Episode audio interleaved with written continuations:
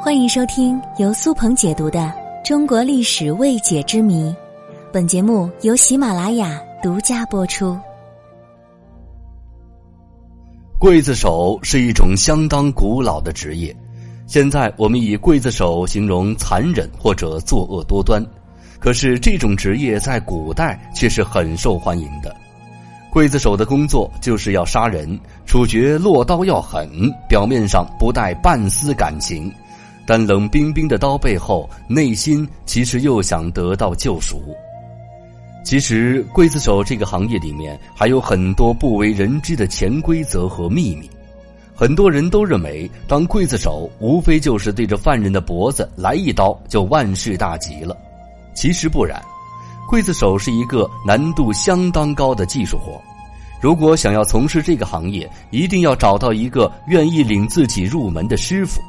技术精湛的刽子手能够一刀下去，人头落地；技术差的就只能多砍几刀，甚至以此作为对犯人的惩罚。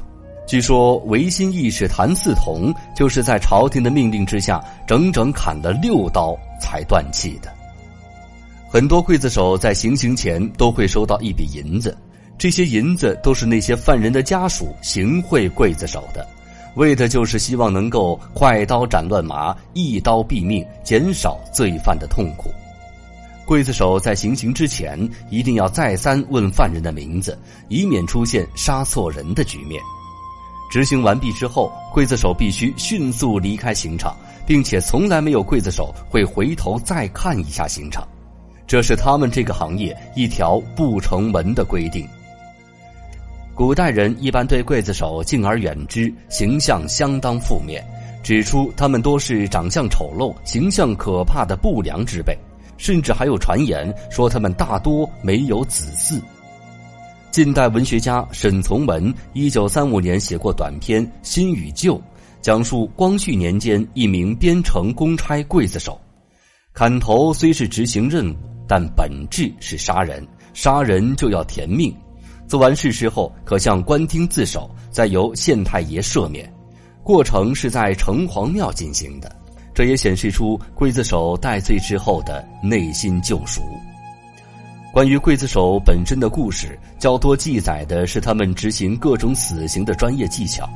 至于刽子手真实而又具体的记载，要讲到民国时期的大公报，他报道了清末最后的刽子手邓海山。被采访时，他已年过花甲，可能因为前半生太狠，杀戮太多，他晚年唯一的心愿就是吃斋念佛。一九二五年十一月二十二号，因为他的职业被指杀人数百，无入善资格，而令他感到十分懊恼。民国成立以来，邓海山就在长沙县充当了刽子手。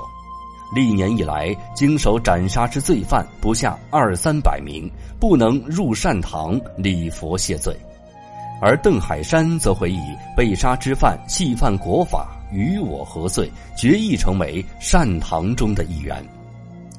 明朝以后的刽子手大多已成为了世袭职业，而且为了能够合法的维护刽子手的地位，刽子手有着很高的社会福利。